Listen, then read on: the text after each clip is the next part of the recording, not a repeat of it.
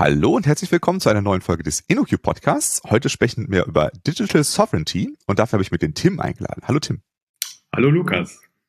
Ja, der Tim, der ist auch äh, ein Senior Consultant bei InnoQ und äh, den beschäftigt das Thema Digital Sovereignty schon was länger, äh, ähnlich wie bei mir. Deswegen wollen wir uns da heute mal ein bisschen zu austauschen und mal so hören, äh, was wir da so für Erfahrungen gemacht haben. Aber bevor wir das machen, äh, müssen wir erstmal vielleicht uns auf das Thema zuarbeiten und ja. da fangen wir vielleicht mal mit der Geschichte an vom Web, wie es sich entwickelt hat und was uns beiden daran vielleicht nicht ganz so gut gefällt. Ähm, genau, also ist ja auf jeden Fall ein sehr spannendes Thema, äh, was mich halt auch gerade so die letzten zwei, drei Jahre ziemlich beschäftigt. Und ähm, genau, also eigentlich muss man immer überlegen, wo, wo das Web quasi herkam, finde ich immer. Ähm, ist ja eigentlich ähm, ein Uni-Projekt gewesen, damals aus den USA, ähm, was dann so ein bisschen auch vielleicht vom ja, Militär nicht gekapert wurde, aber ähm, die ersten Finanzierungen waren ja einfach auch ähm, vom Militär. Und eigentlich ging es ja darum, erstmal Informationen auszutauschen ne, zwischen Universitäten. Und das ging dann mal irgendwie los mit, mit zwei Universitäten, die daran beteiligt waren. Und dann wurden ja quasi die Knoten aufgebaut und immer mehr Universitäten haben sich äh, dann daran beteiligt und haben das ganze Netz eigentlich ähm, aufgesponnen, also sozusagen das, das Spinnennetz. Ähm, und so ging es ja eigentlich mal irgendwie los. Also eigentlich ging es darum, Informationen auszutauschen und Rechenleistung zu nutzen ähm, von anderen Universitäten. Also wenn ich irgendwelche Berechnungen hatte für irgendwelche Matheoperationen, wo mir einfach die Rechenkapazität gefehlt hat, konnte ich quasi, keine Ahnung, mich in Stanford anmelden und konnte dann die Rechnung da darüber ausführen, über deren Rechnern. Alles remote und war ja damals auch eine große Sache. Ähm, heutzutage ist das ja alles äh, Standard. Habe ich meine Futzbox vor einem ja. Hausflur liegen, die eingestaubt ist und äh, irgendwie funktioniert das ja alles. Und da muss ich mir ja keine Gedanken mehr drüber machen, mit wem ich jetzt kommunizieren möchte. mhm, das stimmt. Und, und was hat sich dann verändert? Oder was, was ist dann passiert? Genau, ähm, ich glaube, dann irgendwann ähm, kam natürlich auf, kam man auf die Idee, das Ganze zu kommerzialisieren. Also man hat ja festgestellt, hey, äh, irgendwie ist das ja eine Plattform, ich kann sehr viele Leute erreichen. Ähm, also kann ich vielleicht auch einfach anfangen, Dinge darüber zu verkaufen. Also das war ja quasi dann so Anfang der 90er Jahre, wo das, das Web eigentlich so ein bisschen mehr Mainstream wurde. Ne? Also mhm. früher, wie gesagt, Universitäten, die haben Rechenleistung bereitgestellt, haben Informationen ausgetauscht. Ähm, aber dann ging es irgendwann in den 90er Jahren auch los, so mit Amazon und Co., also gerade zu Beginn. Ich weiß nicht mehr, wann Amazon an Start ging, 94 oder sowas. Ähm, die das dann quasi auch für ähm, kommerzielle Sachen einfach genutzt haben. Ne? Die ersten E-Mail-Adressen konnten eingerichtet werden für, für Mainstream-Leute. Ähm, die ersten kleineren Suchmaschinen sind live gegangen. Also ich konnte dann auch quasi als Privatanwender mich irgendwie fortbewegen im Netz, konnte Informationen suchen und nutzen. Ähm, und auch die ähm, Provider wurden halt immer mehr. Also ich musste ja auch immer irgendwie einen Zugang haben zum Netz. Also irgendjemand musste ja auch diese Leitung bereitstellen. Das war ja dann in Deutschland wahrscheinlich irgendwie so die Telekom, die da ein bisschen Vorreiter waren, ähm, um den Zugang zu den Leuten zu bekommen.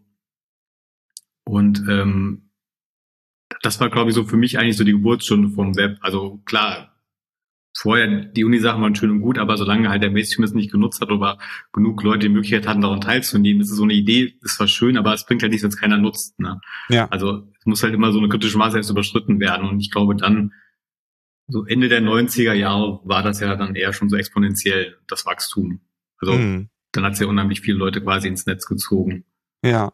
Aber ich glaube, das ist ähm. auch so der Zeitpunkt, wo vielleicht äh, äh, auch schon die ersten Sachen vielleicht schiefgegangen sind, ne? dass halt bestimmte Unternehmen gedacht haben, ja, das Web, das ist gar nicht so wichtig äh, und das wird ja auch nichts Großes werden und äh, dann nicht den Schritt gemacht haben und ihren Online-Store zu ihrem bestehenden Geschäfts äh, dazuzunehmen, sondern dann eher zu sagen, so, ach, das brauchen wir eigentlich nicht. Wir, die, wir sind doch da, wir haben doch unsere Kataloge oder unsere genau. Läden oder was auch immer. Genau, äh, und ja. ähm, das hat, glaube ich, bei vielen Unternehmen ähm, lange gedauert, bis sie realisiert haben, dass da tatsächlich Potenzial für das Unternehmen da ist ja. und ähm, dann vielleicht sogar schon ein paar von den, paar Einzelunternehmen, die halt wirklich vorgeprescht sind, das Feld so ein bisschen überlassen, oder? Genau, auf jeden Fall. Also ähm, ich glaube, das Netz wurde am Anfang irgendwie schon so ein bisschen verkannt von vielen Leuten. Das war ja. halt wie bei vielen Dingen erstmal so eine Nerd-Technologie. Ne? Irgendwie machen da komische Leute was. Ähm, das wird aber jetzt irgendwie kein Thread zu unserem bestehenden Geschäftsmodell und so weiter. Ähm, aber jetzt hat man dann doch, glaube ich, gemerkt, äh, dass es äh, ohne Netz halt auch nicht mehr geht. Und viele Unternehmen ähm, haben dann gemerkt, dass sie halt was machen müssen, um nicht bei der Digitalisierungswelle quasi runterzufallen. Ja. Ähm, das ist ja quasi der Stand, äh, wie wir jetzt heute haben. Ähm, also ich persönlich bin irgendwie so Ende der 90er dann quasi äh, ins Web vorgedrungen. Mhm. ähm, hab quasi zu Hause auch so ein bisschen das Internet an den Start gebracht. Mein Vater, der hat da irgendwie so wirklich Interesse dran gehabt, äh, wusste auch nicht, was das eigentlich ist. Ähm, so ging es eigentlich los und habe mich dann noch sehr schnell dafür interessiert, selbst irgendwie Dinge zu bauen, also äh, HTML-Seiten und habe mich dann beschäftigt, wie kann man sowas irgendwie online bringen, irgendwie erste Domains registrieren. Ähm, und so kam ich quasi so ein bisschen irgendwie dazu, mich im Web vorzubewegen. Habe halt für mich festgestellt, hey, das ist eine ziemlich coole Sache. Man kann ähm, schnell viele Leute erreichen. Mhm. Ähm, und fand es halt total spannend, einfach irgendwelche Dinge online zu bringen. Und ja. ähm, da ja Suchmaschinen halt auch noch nicht so fortgeschritten waren damals, ähm, also Google war quasi so ganz neu und total hip, ähm, hat man ja angefangen, sich halt gegenseitig zu verlinken, ne, in so einer Blogroll, also Leute, die man dann irgendwie kennengelernt hat online, hey, ich habe hier auch irgendwie eine Website, lass uns mal gegenseitig verlinken, um überhaupt Aufmerksamkeit zu bekommen von, ja. von anderen Leuten, ne, dass da diese Seite eigentlich existiert etc. Mhm. Interessant. Hast du damals auch schon angefangen, also wirklich irgendwie sowas zu, wie einen Blog zu betreiben? Oder ähm, war das mehr so, hast du beobachtet, dass das andere Leute getan haben? Also erstmal beobachtet, dass es andere Leute getan haben, weil irgendwie musstest du ja auch Zeit erstmal gucken, wie geht sowas. Also ich meine, ich kannte mich halt in HTML damals nicht aus. Das war, ja. ich war noch in der Schule, ja. ähm, also kurz vorm Abschluss und äh, habe einfach Bock gehabt, mich damit zu beschäftigen, weil ich es spannend fand. Ja. Und ähm, genau, dann hat man andere Webseiten gesehen, wie machen die das? Da gab es ja diese Homepage-Baukästen auch noch, äh, teilweise von, von Microsoft ja. und so weiter, ähm, wo du ganz furchtbares Markup produziert hast und hattest dann deine Seite online oder zumindest schon mal erstellt. Online bringen wir ja dann noch ein anderer Step. Ähm, ja. Genau, und so äh, ging das dann eigentlich los. Und ähm, genau, dann hast, hat man halt irgendwann angefangen mit einer privaten Seite, die man online gestellt hat. Also ich ja. habe jetzt noch keine wirkliche Applikation in dem Sinne geschrieben oder sowas oder irgendeinen Service angeboten, sondern es war einfach, das waren private Informationen, die dann ja. live gegangen sind. Ja, ich habe in der Zeit äh, war ich ganz großer äh, Macromedia-Fan, die ja später von Adobe gekauft wurden.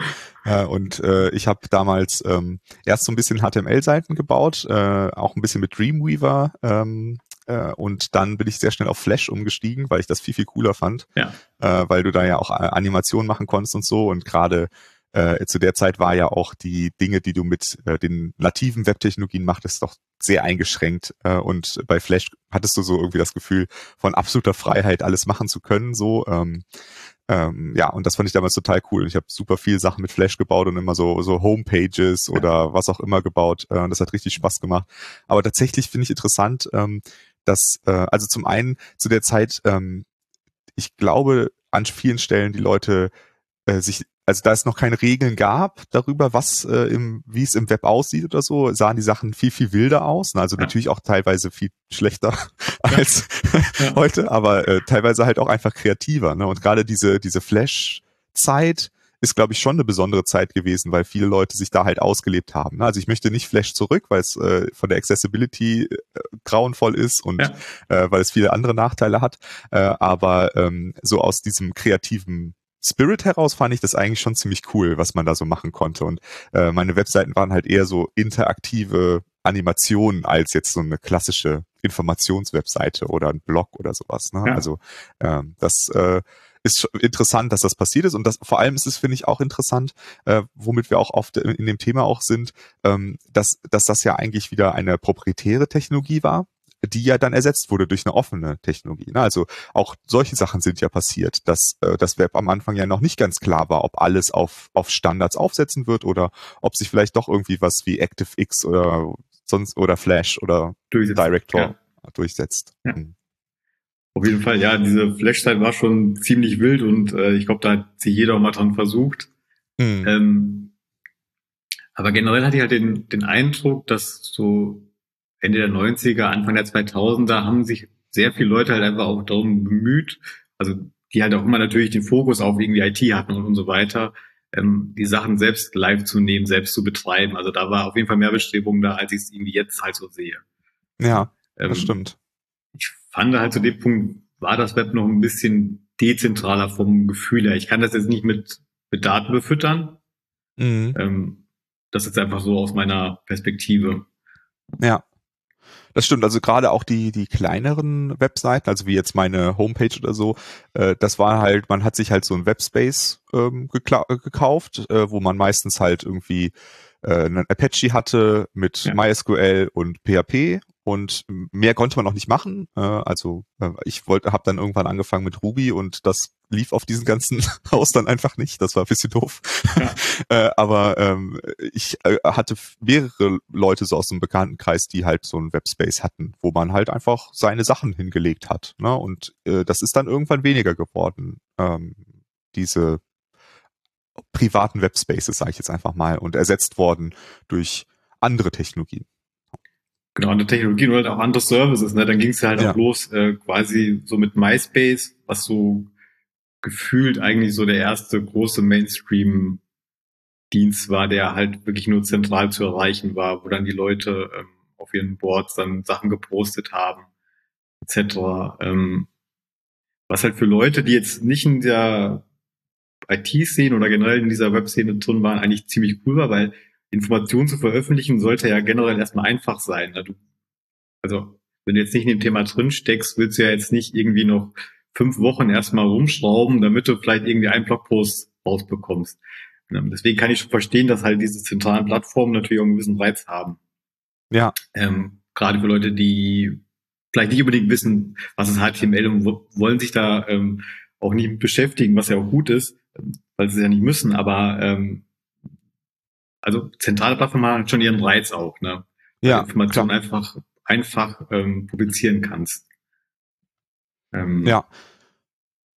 Genau, also ich glaube, das ist ja irgendwie das, was, was dann zu dem Zeitpunkt passiert ist. Ne? Also man hat gemerkt, die Leute wollen irgendwie ähm, Webseiten erstellen, auch, auch äh, viele von diesen äh, Seiten dieser Zeit, da konntest du halt dann irgendwie dir Code irgendwie reinkopieren in bestimmter Art und Weise, dass du dann da irgendwelche fliegenden GIFs und Luftballons und Sachen hattest. Ja. Ähm, aber äh, also ich, ich ich fand damals auch, dass äh, die Einfachheit von einem FTP-Programm und einem Webserver schon nicht unendlich komplex war. Ne? Also wenn, wenn du dich ein bisschen damit, also wenn du sowieso dich nachher hinsetzt mit so einem von diesen äh, Seiten, dann musstest du auch HTML grundlegend verstehen, damit du da Sachen mitmachen konntest. Also es ist ja nicht so, als wäre das alles What You See is What You Get Editor gewesen, wo du jetzt einfach nur klicken musstest und fertig, sondern viele Leute, auch viele aus ähm, der aus meiner Klasse oder aus meiner Stufe, haben mhm. halt äh, echt viel Code geschrieben, ohne das wirklich wahrzunehmen, weil es halt auf diesen Webseiten eigentlich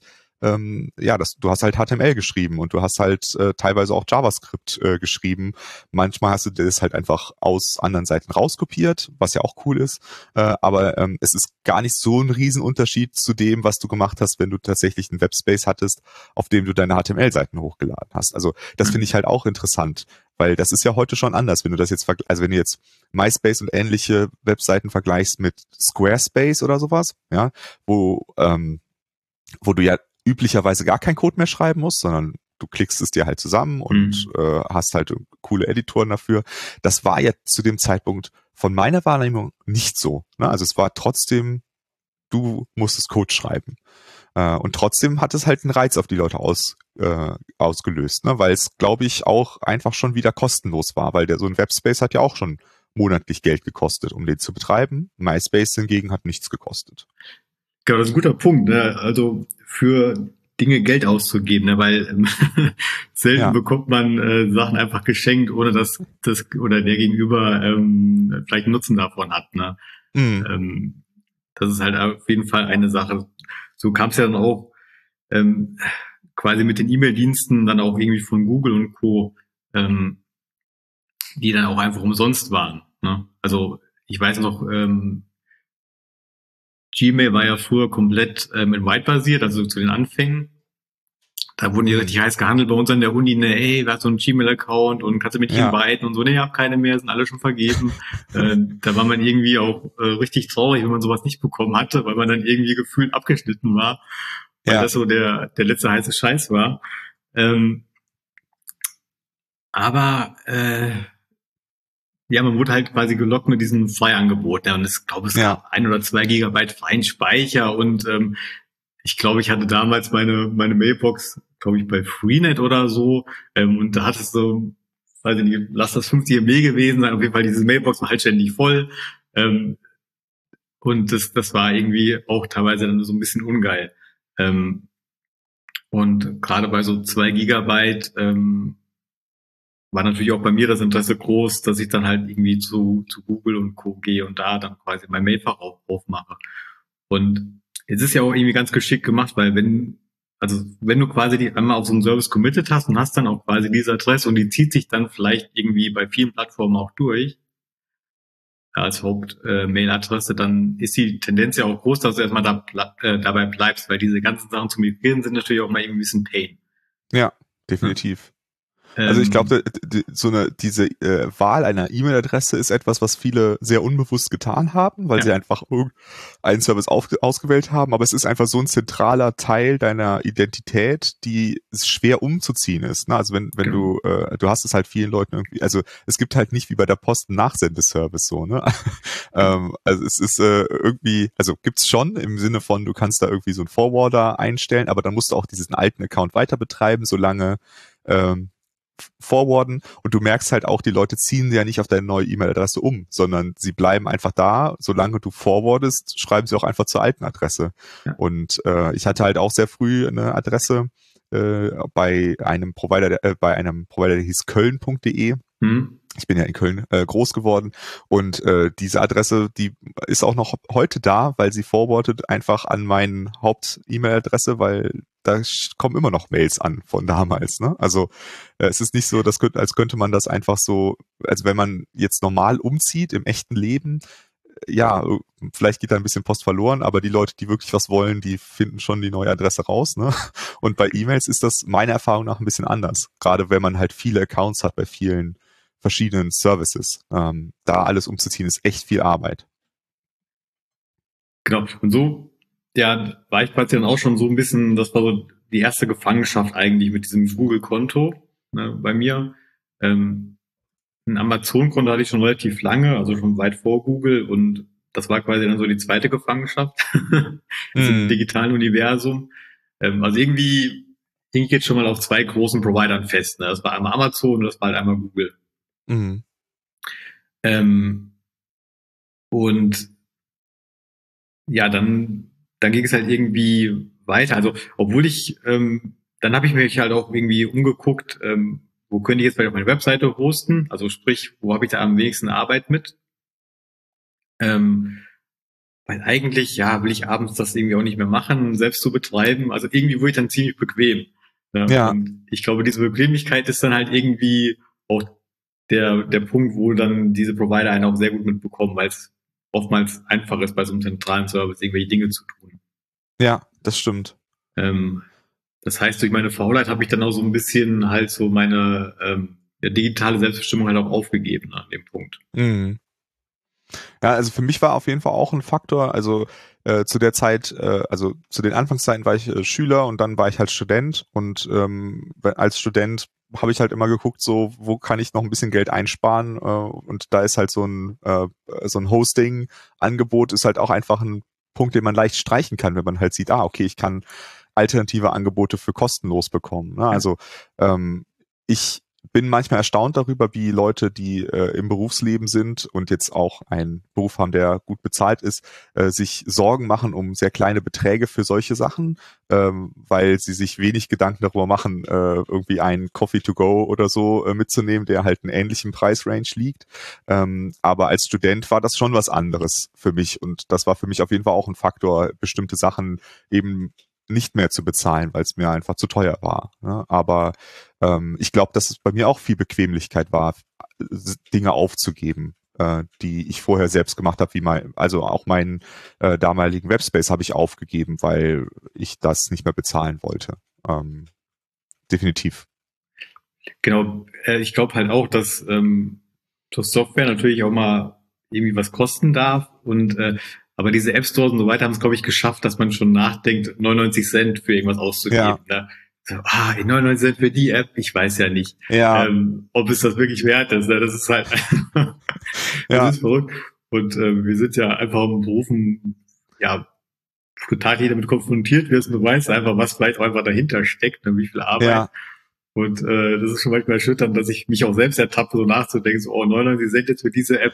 Also das ist, äh, ich selbst kann mich halt auch nicht davon freisprechen. Aber generell kann man ja sagen, wenn dir Leute was schenken, es gibt halt immer auch irgendeinen Hintergrund. Also selten schenkt dir jemand was ähm, einfach nur, äh, weil er äh, gut zu dir sein will. Ne? Ja. ja. Das ist ja leider irgendwie nicht so. Und ähm, diese großen Plattformen verdienen halt einfach dann dementsprechend daran, wenn sie einfach deine Daten halt weiterverkaufen ne? oder deine Daten auswerten, wie auch immer.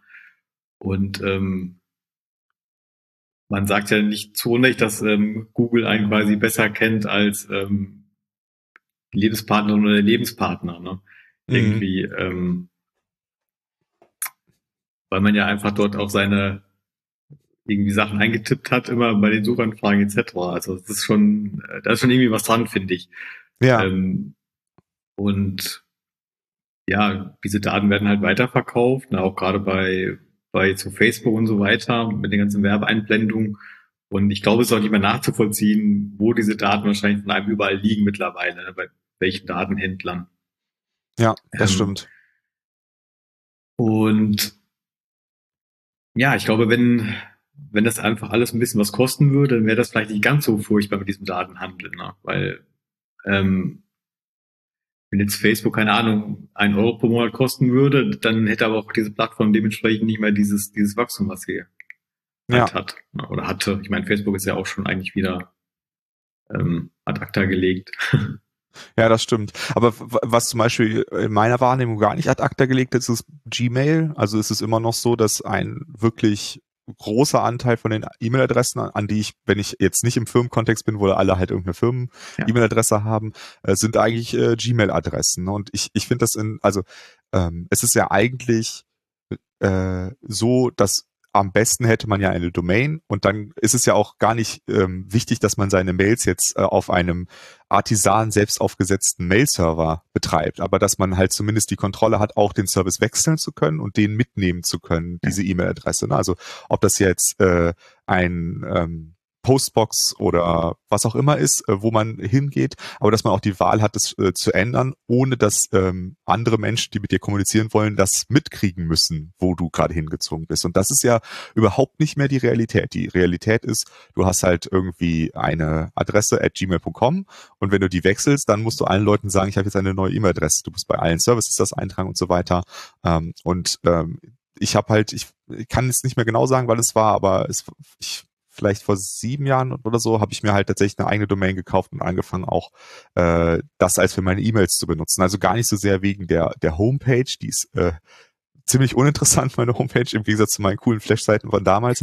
äh, aber äh, äh, die, aber die E-Mail, das ist mir schon sehr wichtig und die Möglichkeit dann äh, tatsächlich den Anbieter mir auszuwählen und äh, zu wechseln. Und das ist äh, was, was ich auch selbst in, bei, bei IT-Lern selten sehe. Und ich glaube, für jemanden, der tatsächlich mit der IT wenig am Hut hat, ist das auch schon eine Herausforderung, ähm, eine, eine Domain zu besitzen und die zu verwenden für all diese Dinge. Weil der Preisfaktor ist ja ist ja eigentlich nicht vorhanden bei einer Domain. Ne? Die kostet irgendwie 10 Euro im Jahr.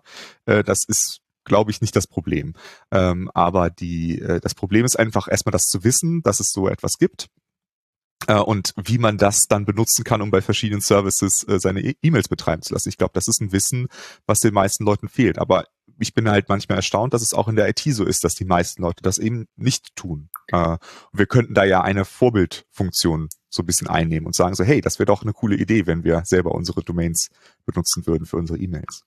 Ach so, das will ich halt auch wünschen. Ich meine, ähm, klar, für manche ist es ist halt, was du meintest, so diese 10 Euro im Monat, das geht, oder im Jahr oder wie auch immer, das geht also sagen wir jetzt um 10 Euro im Monat. Das geht bei manchen vielleicht finanziell wirklich nicht. Ne? Da kann ich es auch verstehen, dass jemand halt, der trotzdem was publizieren möchte, irgendwie auch zentralen Service nimmt. Das, das verstehe ich auch. Ne? Das finde ich, finde ich auch total super. Aber ja. ich glaube, jeder, der jetzt, wie schon sagst, in der Szene auch verankert ist und vielleicht auch irgendwie nicht so schlecht verdient, also da finde ich es halt auch echt immer eine coole Sache, wenn Leute wirklich bereit sind, so, okay, ich mache das jetzt doch wieder selbst, ne? weil sie haben ja, ja das Know-how eigentlich. Es ist wahrscheinlich ähnlich wie bei mir dann einfach die Bequemlichkeit, die dann einfach jemand daran hindert, ja. das zu tun. Ähm, da habe ich mich halt auch in den letzten Jahren einfach ertappt, ne, dass ich halt auch, wie gesagt, ich habe Gmail genutzt, ich habe dann teilweise meine Webseiten auf GitHub gehostet, durch GitHub Pages und Co. Und ja, vor zwei, drei Jahren habe ich mich einfach gefragt, okay, irgendwie ähm, habe ich so den Eindruck, dass das Web eigentlich nur noch halt aus Amazon, äh, Google, Facebook, ähm, Apple besteht und, und Microsoft-Produkten. Ja. Ähm, das waren auch so diese E-Mail-Adressen, die man immer wieder entgegenkam mit Gmail und Co. Und ich habe mich dann halt gefragt, okay, äh, irgendwie fühlt sich das nicht mehr so 100% richtig an und sinnvoll. Ne? Ja. Also eigentlich, dass man komplett dezentral war, äh, wird halt immer zentralisierter und ähm, dann habe ich auch halt einfach angefangen, okay, mal mich umzugucken, was gibt's denn eigentlich für Services? Ne? Muss ich denn jetzt selbst auch so eine äh, Mailbox einrichten? Also sprich, muss ich selbst irgendwie einen Hetzner-Server betreiben, um ein E-Mail-Fach zu nehmen? Oder kann ich nicht vielleicht auch einfach mal ähm, vielleicht zu einem kleinen Provider in Deutschland gehen, sowas wie Posteo zum Beispiel? Mhm. Ja, ähm, da kostet die E-Mail-Adresse kostet ein Euro da pro Monat. Ähm, das konnte ich gut verkraften und habe mir halt irgendwann da jetzt erstmal eine E-Mail-Adresse geholt. Also ich betreibe E-Mails jetzt noch nicht selbst? Soweit bin ich noch mhm. nicht, aber ich habe einfach quasi da, da meine E-Mail-Adresse. Ja. Und hoffe einfach mal mit diesem einen Euro, dass da meine Daten nicht weiterverkauft werden. Ähm, ja. Letztendlich weißt du nie, was hinten drum passiert. Also, ja. das ist, äh, das ist ja, ähm, aber also ähm, meiner Meinung nach ist es also klar, ähm, du weißt nicht, was Posteo tut, ne? aber also Posteo äh, redet ja auch sehr viel darüber, was sie äh, so im Privacy-Bereich machen. Äh, deswegen ist das wahrscheinlich auch ein gutes Beispiel dafür. Aber selbst wenn das nicht so wäre, ähm, allein dadurch, dass Posteo ein viel, viel kleinerer Anbieter ist, ähm, zentralisiert sich halt diese Datenmenge nicht so sehr an einem Ort. Ne? Wenn jetzt wirklich jeder Mensch seine E-Mail-Adresse bei Gmail hat, dann kann Google halt alle Konversationen verstehen, weil ja alles in ihrer Datenbank liegt. Alleine dadurch, dass das nicht mehr so ist und dass es Konversationen äh, gibt, die nicht äh, in, in Gmail-Servern äh, drin liegt, hat Google weniger Wissen darüber, was die Leute miteinander kommunizieren. Also allein das ist meiner Meinung nach schon ein Wert. Egal, ob das jetzt vielleicht dann auch ein ganz fieser Datendieb ist, der die äh, Daten verkauft, äh, ist es für mich besser, diesem kleinen Anbieter meine Mails zu geben, als es halt in diesen großen Topf reinzuwerfen. Äh, einfach nur wegen der Zentralisierung. Und äh, ich finde, das ist ein nicht zu unterschätzender äh, Aspekt. Und wie ich eben schon sagte, also das ist mir wirklich ein Anliegen und das ist was, was ich einfach nochmal allen Leuten so ein bisschen mitgeben will, weil ich das einfach so selten auch selbst bei Leuten, die diesen Podcast hören, mitbekomme. Ähm, wenn ihr zu Posteo geht und ihr habt eure eigene Domain äh, genommen. Und irgendwann findet ihr raus, Posteo ist ein ganz, ganz schlimmes Unternehmen und die machen ganz schlimme Dinge. Dann könnt ihr immer noch umziehen.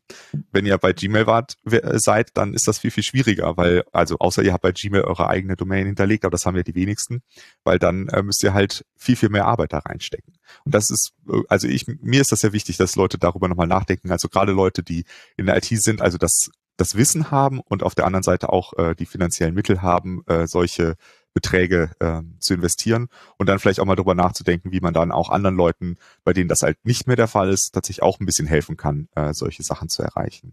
Absolut. Also kann ich nur so unterstreichen und ähm, jetzt waren wir bei der E-Mail-Adresse. So ein anderer, so einen anderen Log, den ich immer hatte, war ähm, bei Dateien. Also ich hatte schon relativ früh auch so einen Dropbox-Account. Ähm, das gleiche Spiel halt, ja, sie haben dich gelockt mit irgendwie ähm, freien Speicher und ähm, ich fotografiere halt noch auf PrivatTV ganz gerne, eigentlich mittlerweile viel zu wenig, aber brauchst halt auch irgendwie ähm, Speicherplatz auf dem Netz und ähm, dann bin ich halt quasi Dropbox umgezogen. Ein paar Wochen habe ich dann quasi mit diesem freien Paket gearbeitet, dann irgendwann hat das natürlich nicht mehr gereicht und dann habe ich mir diese großen Pakete dann da irgendwie gekauft.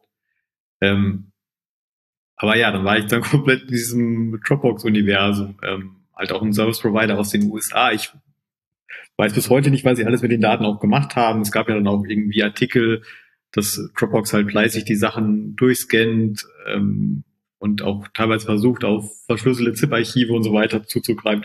Ich weiß nicht, ob da was dran ist. Ich meine, ich habe es jetzt selbst nicht überprüft und habe das selbst auch nicht irgendwie ausprobiert, aber ähm, da gab es halt solche Stories.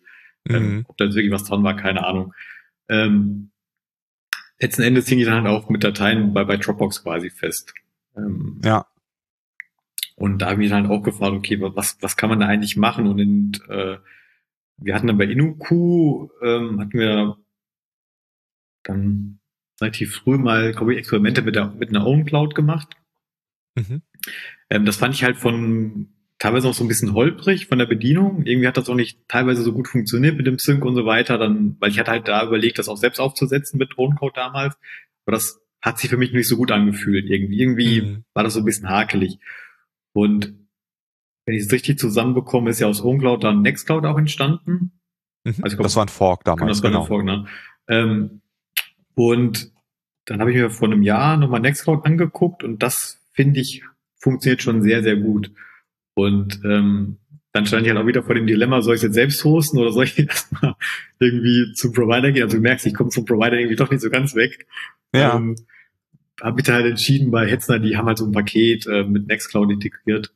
Ähm, habe mir das dann jetzt mal geholt vor einem Jahr und seit dem Jahr bin ich auch super zufrieden, habe jetzt meine ganzen Dateien dann äh, nach Nextcloud umgezogen ähm, und bin auch super happy damit. Mhm.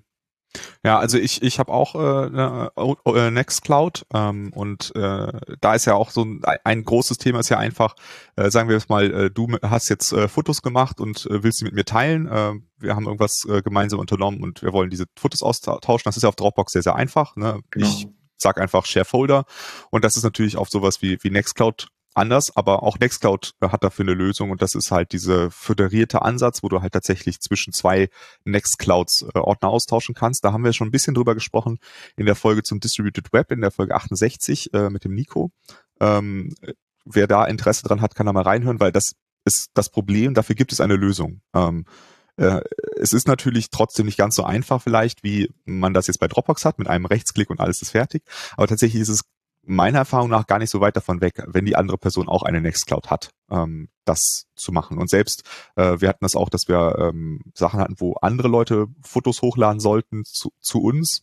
Und äh, bei Nextcloud kannst du auch sehr einfach so ein Folder haben, wo Leute einfach Sachen reinlegen können, ohne einen Account bei dir zu haben, auch oder eine eigene Nextcloud zu haben, mhm. äh, wo sie dann einfach dir Bilder hochladen können, wenn du jetzt irgendwie hast eine Hochzeit oder so und du willst die Leute äh, Bilder hochladen lassen. Und das äh, funktioniert meiner Erfahrung nach äh, tatsächlich sehr gut. Ähm, und ich äh, finde, also du hast das jetzt so, so ein bisschen entschuldigend gesagt, so ja, ich betreibe die gar nicht selbst. Die Frage ist halt, ob man, äh, ob man das möchte, äh, ob man das überhaupt ähm, fordern möchte, dass die Leute das tun. Warum sollte ich die Nextcloud selbst betreiben, wenn es verschiedene Anbieter gibt, mhm. bei denen ich das machen kann? Weil es ist immer noch etwas anderes, als wenn ich das ähm, betreibe über, äh, über äh, Dropbox, weil das ein, ein System ist, was ich umziehen kann, wo ich ne, zu einem anderen Anbieter wechseln kann. Und wenn mir die irgendwann alle auf den Keks gehen, dann kann ich tatsächlich sagen, so, ich betreibe die jetzt selbst, weil ihr seid alle doof. Aber ähm, ich habe nicht, aber ich finde, es ist ein anderer Schritt, schon mal in der Nextcloud drin zu sein. Auf jeden Fall. Selbst wenn ich die von Hetzner betreiben lasse oder von, ich weiß nicht, also ich kenne tatsächlich nur Hetzner jetzt gerade als Anbieter, aber äh, gibt es bestimmt noch andere. Ähm, und äh, einfach diese Flexibilität zu haben, den, den Anbieter zu wechseln. Und ich finde das gerade, also für Unternehmen finde ich das auch eine Überlegung wert, ähm, ihre Dateien in einer Nextcloud abzulegen, ähm, ihre Firmendaten, aber auch gerade für Privatpersonen, weil wir haben alle Daten, die wir gerne teilen wollen mit Leuten oder wo wir einfach äh, diese Sicherheit haben wollen. Es ist noch an einem zweiten Ort, der nicht in meinem Haus ist, falls hier mal irgendwie was passiert.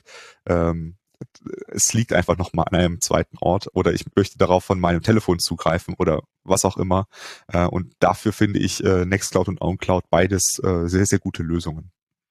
Absolut, genau. Also das wäre für mich quasi dann äh, sozusagen, also wenn ich ja, das, End, das Endziel wäre ähm, quasi, dass ich die Sachen wirklich komplett selbst betreibe, also sprich Mail und so weiter auf eigenen Kisten vielleicht sogar zu Hause. Ob ich so weit komme, weiß ich noch nicht. Ja. Ähm, aber man, ich glaube, man muss sowas auch nicht sofort ablösen, genau diesen Schritt halt gehen. Denn man kann, glaube ich, das so relativ weich migrieren. Und ja. das waren für mich jetzt zum Beispiel, also E-Mail, ähm, Speicher von Dateien oder zum Schluss habe ich halt auch dann meine Webseite ähm, zu Hetzner umgezogen. Ähm, das sind eigentlich erstmal zwei bis drei ganz einfache Steps, die man so nebenbei machen kann, ohne sich jetzt großartig äh, damit beschäftigen zu müssen. Ja. Also das ist jetzt nicht so, dass diese Aktionen jetzt, keine Ahnung, äh, fünf Jahre Lebenszeit erfordert hätten, sondern das, ja. glaube ich, jeder, der in der IT ist, kann das wahrscheinlich an, sagen wir mal, ein bis zwei Wochenenden irgendwie hinkriegen. Wie ich jetzt einfach ja. mal behaupten. Ja, ähm, würde ich auch behaupten. und äh, ja. trotzdem irgendwie halt einfach ein paar Schritte, die finde ich schon lohnenswert sind, weil ich finde es schon wichtig, dass es auch einfach Auswahl gibt nach wie vor. Ne? Das ist auch einfach so, ja, Diversität ist einfach gut, ne? auch, auch in diesem Kontext. Also wenn es halt nur noch Amazon und äh, Google und Apple gibt und Facebook, ist es ja irgendwie auch, ist ja auch langweilig. Ja, ähm, das stimmt. Und äh, ich finde das halt irgendwie cool, wenn man halt auch so kleine Provider einfach unterstützt. Ja. Äh, ähm, die vielleicht wirklich irgendwie noch richtig hart dafür arbeiten müssen, dass sie da über die Runden kommen und die aber schon so viel Geld haben, dass es eigentlich egal ist, was sie tun. Ja.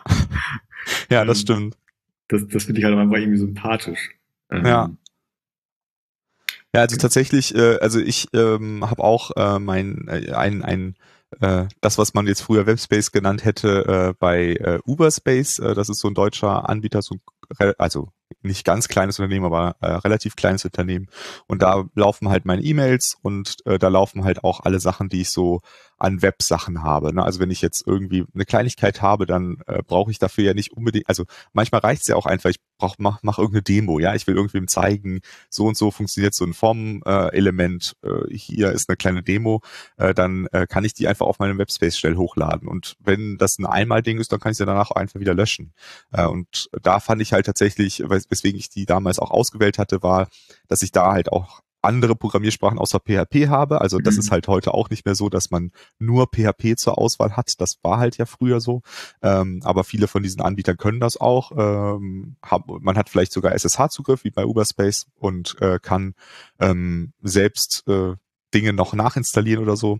Äh, und dann ist man eigentlich schon gut bedient und das ist jetzt kein Kostenfaktor, der jetzt unendlich groß ist. Also äh, bei Uberspace kann man irgendwie für sieben bis zehn Euro im Monat hat man halt dann E-Mail und Webhosting schon mal äh, abgehakt. So. Und wenn die mir irgendwann nicht mehr gefallen, dann kann ich die auch wechseln. Ne? Das soll jetzt gar keine Werbung für die sein. Ich bin persönlich zufrieden, aber äh, es gibt viele Anbieter dieser Art.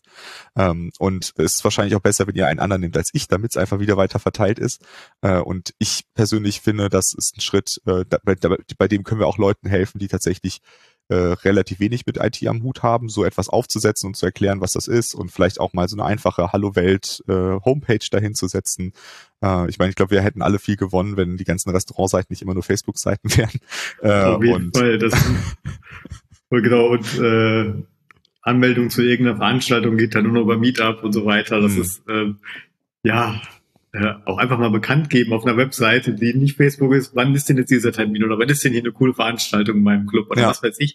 Ähm, nein, das muss nicht immer nur über Facebook und äh, Meetup laufen. Ne? Ja. Weil du einfach wieder Leute ausschließt. Also das ist halt, deshalb so eigentlich ist ja, da sind ja dafür gedacht gewesen, Informationen zu verteilen und jeder soll diese bekommen. Aber nein, wir haben jetzt dann immer irgendwelche Schranken davor, um an die Informationen zu kommen. Das ist halt ein bisschen ja. absurd mittlerweile. Ja. Und was ich daran tatsächlich auch schade finde, also wenn ich das jetzt so vergleiche mit der, der MySpace-Zeit, ne, wo die Leute natürlich auch äh, auf einer zentral, zentralisierten Plattform waren, die war natürlich viel kleiner, weil es einfach noch viel weniger Leute waren, die äh, sich für sowas interessiert haben. Aber äh, trotzdem war es halt eine Plattform, auf der die Leute kreativ diese Seite gestalten konnten. Wenn du jetzt eine Facebook-Seite anlegst, du hast keine kreative Möglichkeit, die zu gestalten. Du kannst halt Posts machen, du kannst dann Header-Bild setzen und dann mehr Flexibilität hast du schon nicht. Du kannst jetzt nicht dich dafür entscheiden, irgendwas total Albernes in die Seitenbar zu, zu setzen, weil das geht einfach nicht. Äh, genauso bei Medium, wenn du deine Blogposter schreibst, okay, du kannst deinen Blogpost schreiben, aber du kannst wenig Einfluss auf äh, die Gestaltung nehmen.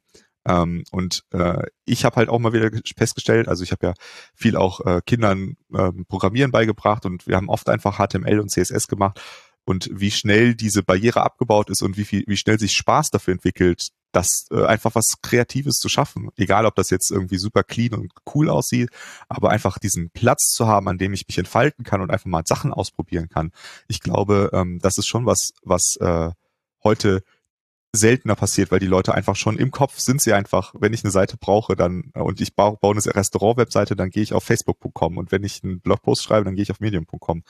Und äh, ich glaube, dieser Automatismus, den so ein bisschen zu brechen und den Leuten einfach nochmal aufzuzeigen, so so schlimm ist dieser Schritt nicht, also so so krass ist der Schritt nicht. Also ob du jetzt irgendwie für das Pro-Paket von Dropbox fünf Dollar im Monat bezahlst oder ob du das äh, fünf Dollar für äh, eine Nextcloud-Hosting ausgibst, ist ja eigentlich inhaltlich erstmal egal. Ne?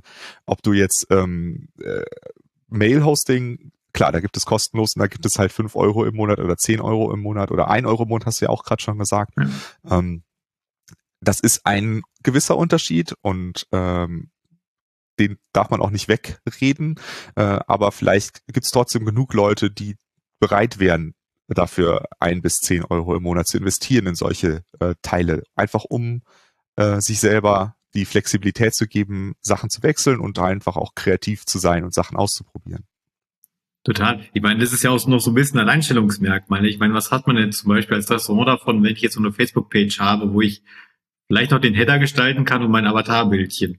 Ja. Also, das ist ja irgendwie nicht mehr wirklich kreativ. Zum Beispiel, wenn du jetzt weiß ich, in eine, eine coole Kneipe gehst oder Restaurant oder was auch immer, ne? das ist ja auch total individuell eingerichtet. Ne? Nicht jedes Restaurant sieht gleich aus, wäre total langweilig. Aber ja. die Leute transportieren das aber nicht mehr auf ihre Website. Ne? Und was ist das Erste, was du heutzutage eigentlich siehst vom Restaurant, ist natürlich die Webseite. Also ja. Das ist meine Erfahrung. Ähm, genau, du gehst auf Google Maps, dann genau. Na, äh, cool. äh, siehst und, du da den Link und das ist Facebook. Genau, genau. du, du, Zong. Und das ist ja schon immer irgendwie so ein bisschen schade. Und ich finde auch da können die Leute einfach wunderbar mitspielen. Ne? Das ist für mich so ein richtiger Gewinn eigentlich, wenn Restaurants anfangen würden, wieder da auch ein bisschen kreativ zu sein. Ja. Und dass sie das nicht nur auf so ein Header-Bildchen beschränken. Ähm, weil dann kommt man wieder so ein bisschen zurück ähm, zu den Ursprüngen. Also dann ist das ja. wieder alles ein bisschen kreativer. Es gibt ja nach wie vor noch coole Seiten. Das kann man jetzt auch nicht so sagen, dass alles Klar. furchtbar ist im Web, sondern es ja. gibt auch ähm, viele Designer und so weiter, die mega coole Seiten haben, wo ich auch mal äh, total begeistert bin, wenn ich sowas sehe. Ähm, aber ja, ein Großteil gerade so von Restaurants und so ist es halt echt manchmal ein bisschen öde. Ja. Irgendwie. Das stimmt. Und, und wie gesagt, ich würde auch sagen, also ich äh, rede jetzt auch mal an die Einzelpersonen, die ja auch äh, viel, viel zuhören. Äh, als Einzelperson, wer hat halt als Einzelperson noch eine Homepage oder irgendwie sowas? Ne? Das ist einfach selten geworden. Und ich merke auch bei mir selbst, dass ich irgendwann äh, daran auch nichts mehr getan habe und die liegt jetzt so, so ein bisschen brach, aber es ist auch was, was ich mir vorgenommen habe, da einfach nochmal Sachen zu machen, vielleicht auch mit CSS äh, mal Experimente durchzuführen, Dinge auszuprobieren, wie das so aussieht, weil es muss ja auch, es muss ja nicht perfekt sein, es ist halt ja kein kommerzielles, professionelles Pro Projekt und wenn die Webseite dann mal ein bisschen schief aussieht, dann ist es halt so, es ist ja ein Spielplatz, sage ich jetzt einfach mal. Äh, und dass wir uns auch das selbst auch einfach mal ähm, zugestehen, dass wir das machen können und einfach da uns ausleben können. Äh, das äh, fände ich cool und äh, würde da gerne mehr von sehen, dass Leute das ausprobieren. Total, aber das hat ja auch Vorteile dann auch am Ende. Also man kann ja sich, wenn man jetzt im Projektkontext ist, auch nicht immer ausleben. Man kann jetzt nicht immer die letzten Technologien dort einsetzen. Ja. Weil es gibt einfach Restriktionen, die gibt es einfach im Projektpunkt. Ne? Ähm, aber gerade äh, macht es dann Spaß, privat sich halt da irgendwie auszuleben, dann die neuesten Standards zu verwenden, was weiß ich, von HTML oder CSS oder was auch immer, ne? oder ja irgendwas auszuprobieren halt einfach, was ich im normalen Arbeitsalltag einfach nicht machen kann. Ähm, irgendwie nochmal versuchen, ein bisschen Performance rauszukitzeln äh, bei der Webseite, wenn ich halt ja. Bildformate oder sowas nutze, ne, etc. Ja. Also das macht ja einfach Spaß, ähm, sich damit zu beschäftigen. Und äh, ja, du schon sagst, es muss nicht immer alles perfekt sein und perfekt aussehen. Das ist halt auch dann langweilig. Ja, genau. ähm, genau. Ja. Ich cool. glaube, wir verlangen ja schon nicht viel, aber vielleicht wäre ja so ein Denkanstoß nach der Session, dass Leute vielleicht wirklich überlegen, vielleicht von einem großen Provider wegzugehen, was E-Mail betrifft. Es gibt so viele auch aus Deutschland gehostete Sachen, ähm, dass man vielleicht wirklich mal anfängt, wieder eine Webseite selbst zu gestalten und zu bauen.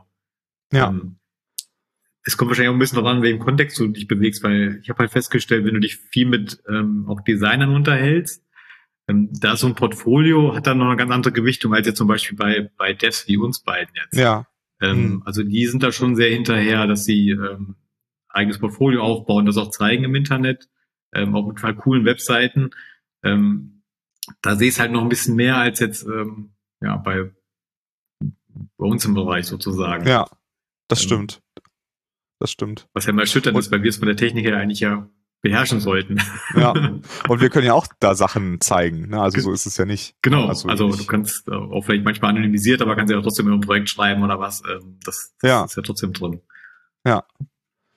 Okay, dann haben wir doch was. Also äh, denkt mal drüber nach, über eure E-Mails, über eure Webseite und über äh, euer äh, File-Storage. Und genau. ähm, ja, wir freuen uns auch über Berichte und wenn ihr irgendwas Cooles gebaut habt, freuen wir uns auch, wenn ihr uns äh, das zeigt, vielleicht auf einem Twitter Menschen oder so, freuen wir uns bestimmt, da mal reinzugucken und äh, eure kreativen Ideen zu sehen. Ja. Cool. Dann äh, danke ich dir, Tim. Sehr ähm, gerne. Wir äh, haben heute den, den Digital Sovereignty Teil übers Web gemacht. Vielleicht kommt auch demnächst noch mal ein zweiter Teil über einen anderen Aspekt von Digital Sovereignty. Aber äh, das äh, lasse ich jetzt mal offen, äh, damit wir uns auch nicht zu sehr committen müssen. Und äh, dann äh, sage ich mal äh, den Hörerinnen und Hörern äh, bis zum nächsten Mal. Auf Wiedersehen. Tschüss.